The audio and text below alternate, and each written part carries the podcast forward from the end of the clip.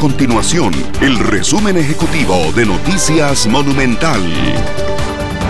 Hola, mi nombre es Fernanda Romero y estas son las informaciones más importantes del día en Noticias Monumental. Costa Rica recibirá este miércoles por la noche las primeras dosis de la vacuna contra el COVID-19 y su aplicación en grupos prioritarios arrancará a partir de este jueves. Así lo confirmó el presidente de la República, Carlos Alvarado, luego de que Noticias Monumental adelantara días atrás que el país contaría con las vacunas antes de que finalizara el 2020. El gobierno adelantó que los primeros en recibir la dosis serán los trabajadores de la salud y los adultos mayores. El gobierno anunció este miércoles que se ampliará el horario de la restricción vehicular a partir del próximo 31 de diciembre con el fin de evitar un aumento en los contagios de COVID-19 durante las fiestas de fin y principio de año.